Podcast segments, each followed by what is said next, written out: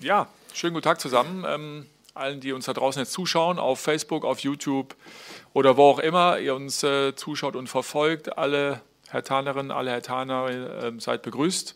Und auch die Medienvertreter, die mir ihre Fragen wieder zukommen haben lassen, ähm, an äh, Bruno Labbadia, an unseren Cheftrainer und auch äh, an Michael Preetz, unseren Geschäftsführer Sport. Ähm, es geht um die Vorbesprechung Freitagabend 2030 live bei der Zone das Derby. Wir spielen im Olympiastadion, leider im leeren Olympiastadion gegen Union Berlin. 20.30 Uhr geht's los. Darüber wollen wir sprechen heute. Ähm, gibt aber vorher so ein paar Fragen, vor allem von Javier Caceres von der Süddeutschen Zeitung zu einer Aktion, die wir gestern gestartet haben. Ähm, die habe ich zu Beginn mal äh, gebündelt und würde darauf äh, versuchen, auch dann entsprechend zu antworten, ähm, bevor wir dann in den äh, sportlichen Part weitergehen. Das erste ist äh, von Javier Caceres, ähm, was ist der aktuelle Stand in der Debatte mit dem Ordnungsamt bezüglich der Fahnenaktion von gestern? Wie real ist die Gefahr eines Ordnungsgeldes? Ähm, ja, dazu vielleicht ein paar Sätze der Einordnung, vielleicht nochmal zum Hintergrund. Ähm, wir spielen, wie gesagt, das Derby am Freitagabend ohne Zuschauer leider, aber das ist natürlich nachvollziehbar, weil nach wie vor die Gesundheit ähm, aller in der Gesellschaft an erster Stelle steht. Und äh, wir wollten mit dieser Aktion, ähm, wir haben mehrere Zehntausend Fahnen in einer Nacht- und Nebelaktion in der Stadt verteilt, ein bisschen Derby-Fieber, ein bisschen Derby-Stimmung ähm, erzeugen. Ähm, ansonsten hätten wir in einer, ich sag mal, normalen Welt und im normalen Ablauf, wenn wir mit Zuschauern hätten spielen dürfen, diese Fahnen ähm, am Spieltag vom Stadion selber verteilt dass solche Aktionen dann unterschiedlich diskutiert werden. Das war uns bei der Abwägung vorher ähm, natürlich völlig klar und ähm, uns war auch klar und äh, es war auch Tatsache, dass wir uns selbstverständlich dann auch im Nachgang in der Verantwortung sehen, ähm, das dann auch wieder zu entfernen, wenn da Fahnen übrig bleiben und äh, grundsätzlich war der Gedanke ja auch, dass die Fans sich diese Fahnen mitnehmen können und dann am Freitagabend gemeinsam vorm Fernseher mit uns äh, mitfiebern. Diesbezüglich stehen wir natürlich mit den Behörden in Kontakt, ist doch klar, und äh, sehen uns da in der Verantwortung und äh, übernehmen das auch, ist da keine Frage. Ähm, was ich sagen kann noch ist, dass wir ja, überwältigend. Also mehr als 95 Prozent aller Reaktionen, die wir darauf bekommen haben, die waren positiv. Und das ist das, was für uns natürlich ähm, besonders zählt und wichtig ist. Also ich glaube, wir haben es geschafft mit dieser Aktion, ähm, vielen Menschen, vor allem natürlich Hertha-Fans, äh, in dieser doch eher tristen Zeit momentan ein bisschen Freude zu bereiten. Und das wiederum ähm, freut uns und genau das wollten wir auch damit. Das war der Hintergrund der Geschichte und am Ende ist es so wie immer im Leben, es gibt immer unterschiedliche Sichtweisen, ähm, man kann das unterschiedlich ähm, interpretieren oder auch werten, das ist völlig normal. Am Ende ist es so, wie ähm, die Menschen, die vom Fenster stehen, die einen sehen die schöne Aussicht und die anderen sehen das schmutzige Fenster. So ist es normal, damit ähm, müssen wir leben und damit können wir auch umgehen. Ähm, so viel vielleicht äh, zu Beginn als Einordnung nochmal. Es gibt dann die Nachfrage von Javier Caceres von der Süddeutschen Zeitung. Ähm, Ordnungsstadtrat Herz hat im Tagesspiegel zur Fahnenaktion gesagt, wenn wir heute bei Hertha nichts machen, dann kommt nächste Woche vielleicht Coca-Cola und will seinen Weihnachtstruck aufstellen, was ja ein bisschen so klingt wie, da könnte ja jeder kommen. Entspricht das der Bedeutung, die Hertha für Berlin hat? Anders gefragt, was stellt die Hertha in Ihren Augen für Berlin dar? Ich glaube, ähm, äh, das kann man durchaus ja vielleicht auch umdrehen und es so sehen. Also Coca-Cola ist ähm, eine Weltmarke und ich glaube, äh, da können wir vielleicht den Vergleich dann eher ins Positive drehen. Mehr, glaube ich, ähm, sollte man und muss man momentan auch nicht wirklich dazu sagen.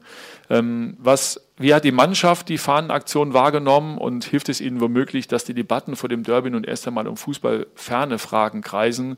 Dazu ähm, kann ich äh, gerne berichten, dass ich mich mit einigen Spielern über diese Aktion unterhalten habe, weil die aufs Gelände kamen gestern ähm, zum Training, mich angesprochen haben und das wahrgenommen haben. Ja, also ähm, die haben das äh, wahrgenommen, die haben gesehen, was da in der Stadt äh, los war ähm, mit diesen vielen tausend Fahnen.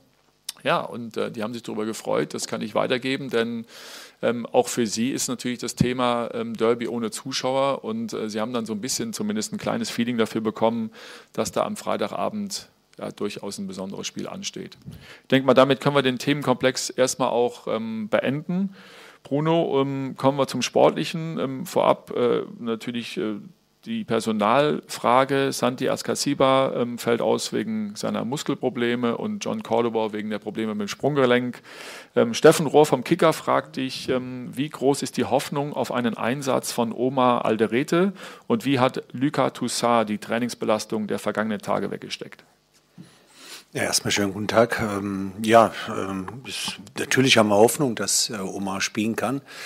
Ähm, wir haben ja schon die Tage darüber gesprochen gehabt, dass er, dass er einen äh, Bluterguss so am, am, Beckenkamm hat und das drückt natürlich ein Stück. Ähm, hängt ein bisschen davon ab, wie, wie er heute damit umgehen kann im Training. Äh, gestern haben wir nur ein individuelles Training gemacht mit ihm. Ähm, und ja, da warten wir jetzt erstmal ab. Mit Lukas ist es so, dass er, ähm, gerade gestern nach dem, nach dem Training habe ich mit ihm gesprochen, wie es sich anfühlt. Und ähm, er sagt, dass er sich gut fühlt, dass er jetzt mittlerweile schmerzfrei ist. Das ist schon mal sehr, sehr gut. Das heißt, die Reaktion war positiv und ähm, ja, ein Einsatz steht dem nichts im Wege. Das ist gut. Mhm. Wolfgang Heise, Berliner Kurier, stellt die nächste Frage. In Leverkusen hatte das Spiel hohe taktische Disziplin in der Defensivarbeit. Wie kommt im Derby jetzt Schwung in den Angriff? Mhm. Also prinzipiell ist es immer gut, wenn äh, eine taktische Disziplin da ist. Äh, ohne das wird auch keine Offensive funktionieren. Und ähm, schon mal gut, dass wir das gerade gegen Leverkusen sehr gut gemacht haben. Und äh, das andere, das haben wir ja auch schon gezeigt, dass wir dann auch offensiv stark sein können. Ähm, in, in Leverkusen hatten wir ein paar Ansätze gehabt, ähm, haben es nicht ganz so zu Ende gespielt. Sonst, glaube ich, hätten wir da auch in der Offensive noch ein Stück besser ausgesehen. Ja, und das äh, wollen wir natürlich gegen Union machen. Ähm, Nachfrage auch von Wolfgang Heise, Berliner Kurier. Langsam bildet sich eine Achse mit mhm. Schwolo Boyata, Guendouzi äh, und Darida Kunja heraus. Wie groß sind die Fortschritte? Wie wichtig ist die Achse in Bezug auf die Mentalität bei einem Prestigeduell? Ja.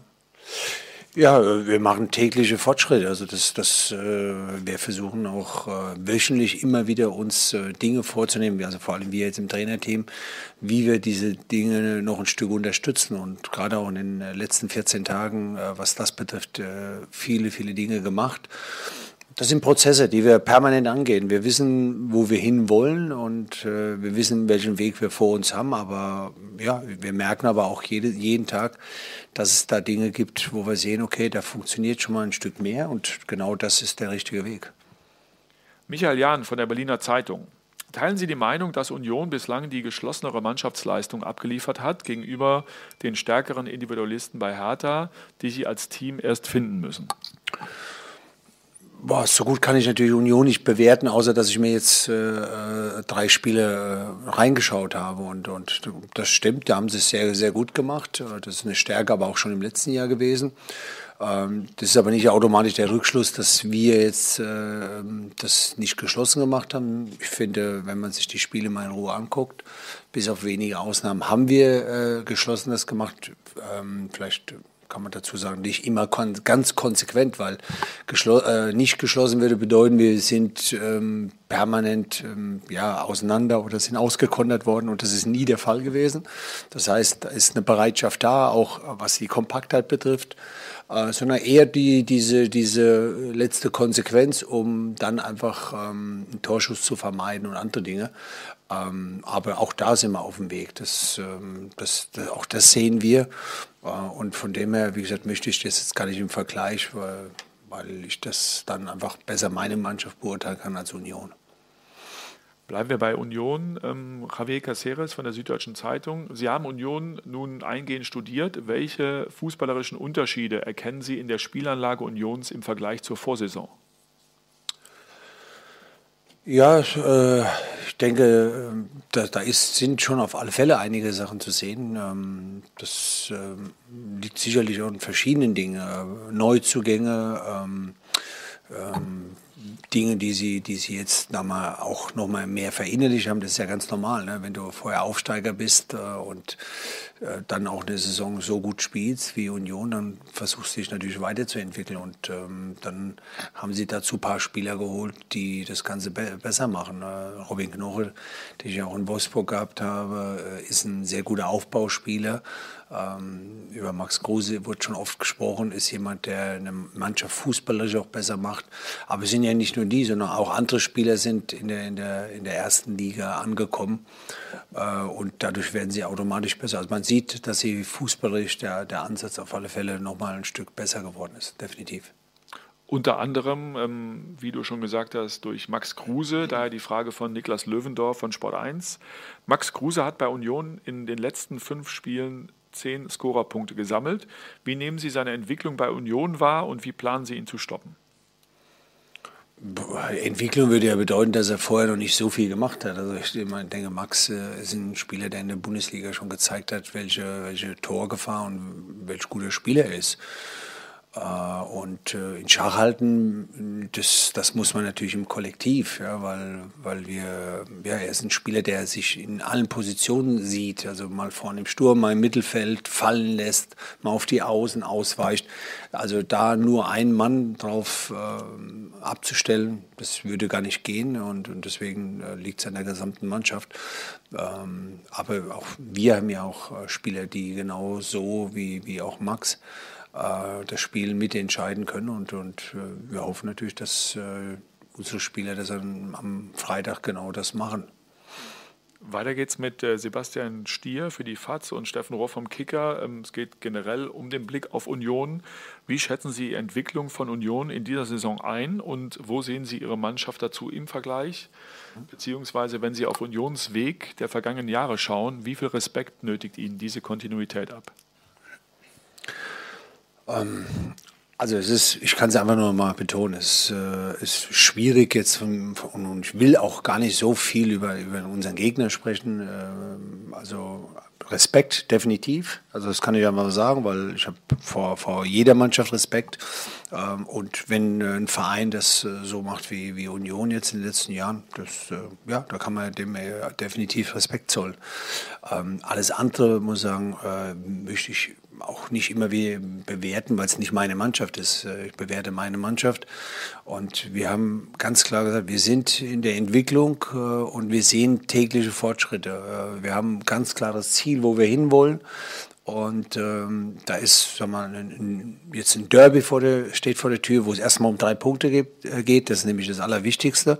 Und darüber hinaus ist es aber ein Derby und ähm, das kann ich einfach nur sagen. Derby ist für mich etwas, wo ich mich noch mal ein Stück mehr freue als jetzt äh, auf ein Bundesligaspiel ohnehin schon, ja, weil, weil, ich freue mich, ehrlich gesagt, äh, auf jedes Bundesligaspiel, auch heute noch. Äh, und Derby ist immer noch ein besonderer Reiz und das ist eigentlich das, was, was, äh, was zählt und also das werden wir der Mannschaft vermitteln. Mhm. Michael, zu dem äh, Themenkomplex auch äh, an dich die Fragen von Stefan Hermanns vom Tagesspiegel und Astrid Kretschmer vom RBB. Sie haben schon vor Unions Aufstieg gesagt, dass es gut für Hertha wäre, wenn Union in der Bundesliga spielte. Sehen Sie das beim Blick auf die Tabelle immer noch so? Und wenn ja, wie und wo hat Hertha von Unions Aufstieg profitiert? Beziehungsweise die letzten Derby-Duelle wurden meist mit den Gegensätzen Ost gegen West oder Kiezclub gegen Hauptstadtclub gelabelt, vor dem Hintergrund, dass Union inzwischen aufgeholt hat und nicht nur, aber auch momentan tabellarisch überraschend dasteht, wo Hertha eigentlich stehen will. Wie sehr haben sich die Vorzeichen inzwischen verändert? Also, ein paar Fragen gebündelt. Ähm ja, ich glaube, dass man ganz ähm, generell mal feststellen muss, und so war das ja auch ähm, seinerzeit gemeint, dass eine Stadt wie Berlin, die deutsche Hauptstadt, äh, in jedem Fall mehr als ein Bundesliga-Club äh, vertragen kann. Die Rivalität, die sportliche Rivalität vor allem, ähm, spricht schon mal für sich. Äh, wir haben damals auch gesagt, äh, es ist für jeden Journalisten, auch für die Kollegen und Kolleginnen, die die Fragen stellen, ähm, schön in, in Phasen, wo sie nicht wissen, was zu berichten ist, dass man immer eine Geschichte rund um die Rivalität in der Stadt ähm, stricken kann. Und trotzdem, glaube ich, muss man festhalten, dass ähm, seit dem Aufstieg von Union, jetzt mal das erste Spiel in der alten Försterei ausgeklammert, ja der Rest komplett ähm, leider Gottes, muss man sagen, unter dem Corona-Einfluss äh, stand, sodass wir jetzt auch in erster Linie nicht so davon profitieren konnten, wo wir, wie wir uns das alle gewünscht hätten, nämlich mit zwei ausverkauften äh, Spielen im Berliner Olympiastadion, nämlich beim letzten Mal, als wir gegeneinander angetreten sind und jetzt eben auch am kommenden Freitagabend, weil das hätte ganz sicher jedes Mal 75.000 Zuschauer äh, bedeutet und neben einer sehr, sehr großen und ungeteilten Aufmerksamkeit daneben auch eine dementsprechende wirtschaftliche Komponente gehabt. Das fällt weg. Ähm, ja, ansonsten ist es trotzdem so, äh, wie Bruno es gesagt hat, wir freuen uns auf dieses Spiel. Ähm, das ist gar keine Frage. Ähm, und äh, ich glaube, man muss äh, grundsätzlich zu der Einordnung, wo steht wer zum jetzigen Zeitpunkt der Saison mal festhalten. Wir haben jetzt ein bisschen mehr als ein Viertel der Saison ähm, gespielt. Ich kann jetzt äh, nicht großartig erkennen, dass sich die Ausgangssituation geändert hat. Wir sind zu Hause am Freitagabend und es ist das Derby. Insofern ist es keine Frage, dass wir dieses Spiel unter mehreren Aspekten siegreich gestalten wollen. Und nicht zuletzt auch Deshalb, weil es äh, Zeit wird, in Berlin jetzt äh, im Olympiastadion für uns das erste Heimspiel zu gewinnen. Bruno, ähm, es geht weiter mit Johannes Kohlstedt von Tag 24 und äh, Chiaran Fahey von Associated Press. Union hat derzeit bereits acht Punkte Vorsprung. Warum ist Hertha am Samstag wieder der Hauptstadtclub Nummer eins, beziehungsweise wie wichtig ist die Stadtmeisterschaft? Ich habe es ja eben schon gesagt gehabt, drei Punkte sind äh, immer wichtig äh, und wenn sie im Derby natürlich geholt werden, nochmal doppelt süß. Das, äh, das ist erstmal das Erste. Ähm, noch können wir selbst auch mit dem Sieg nicht äh, äh, vor, vor Union sein, aber ja, das ist natürlich auch immer wieder unser Ziel, nach vorne zu kommen. Und von dem her sehen wir das jetzt erstmal getrennt, sondern viel mehr, wir wollen gerne drei Punkte holen. Wir spielen zu Hause.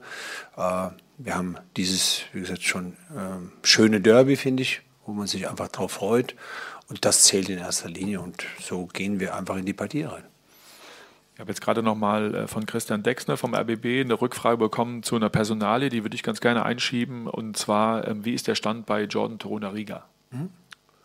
Ja, deswegen haben wir Jordan ja eigentlich auch nicht äh, erwähnt äh, bei den Verletzten. Jordan ist jetzt dabei, hat ähm, jetzt äh, 14 Tage gut trainiert, muss man sagen. Ähm, war am Anfang ein bisschen schwieriger durch diese 14-tägige Quarantäne nochmal, aber ich denke, er ist da, ist sehr motiviert und ähm, jetzt ist er ein ernsthafter Kandidat auch für den Kader ähm, und wir werden erstmal sehen, was mit Omar ist, ähm, ob er dann auch ein ernsthafter Kandidat für, für die erste Startelf ist.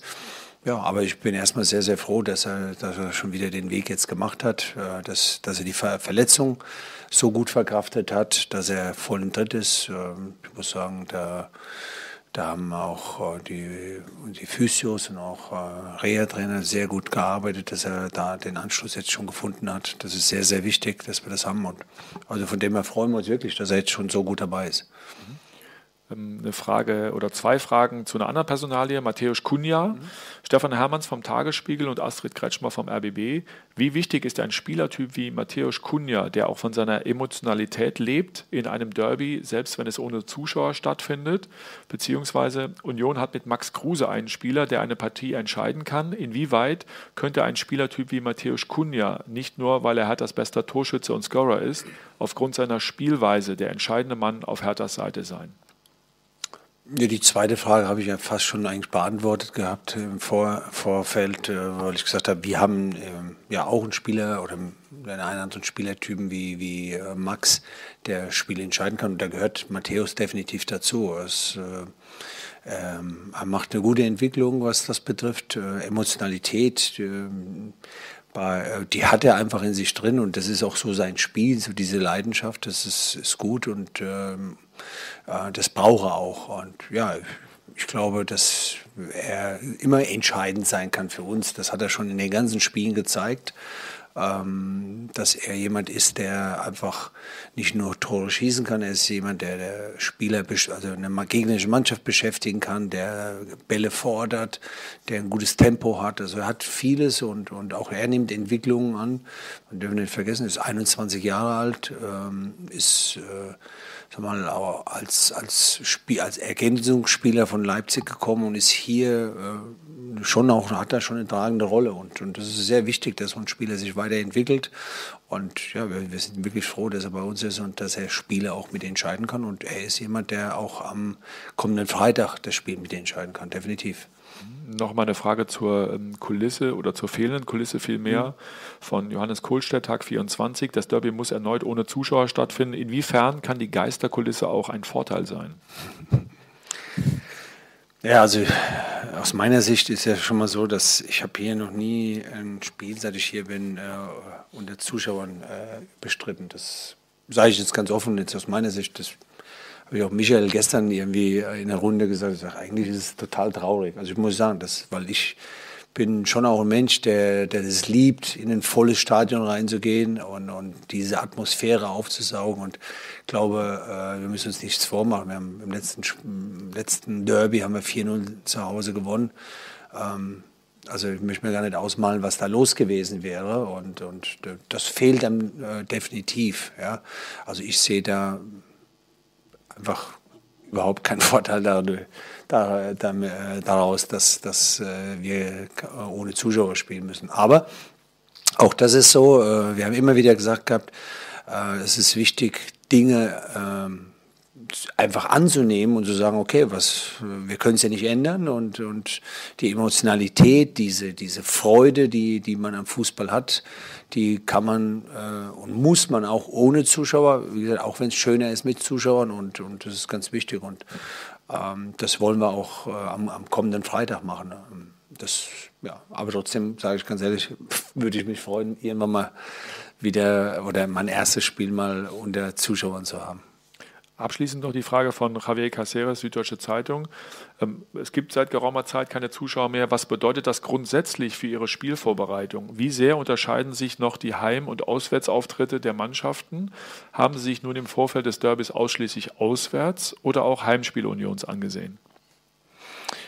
Ich glaube, äh, ich bin eher Max, du hattest ja die Statistik mal zusammengestellt, äh, wo, wir, wo man festgestellt hat, dass in der, in der letzten Saison der Unterschied groß war. Das heißt, man hat gemerkt, dass die, die, äh, die Heimmannschaft nicht so einen Vorteil gehabt hat. Das hat sich aber jetzt äh, komplett relativiert. Äh, ich glaube, das ist einfach eine Anpassung und man sieht jetzt wieder so diesen Heimvorteil, auch wenn die Zuschauer nicht da sind, in den Punkten wieder. Das, ich glaube, das kann man mal sagen.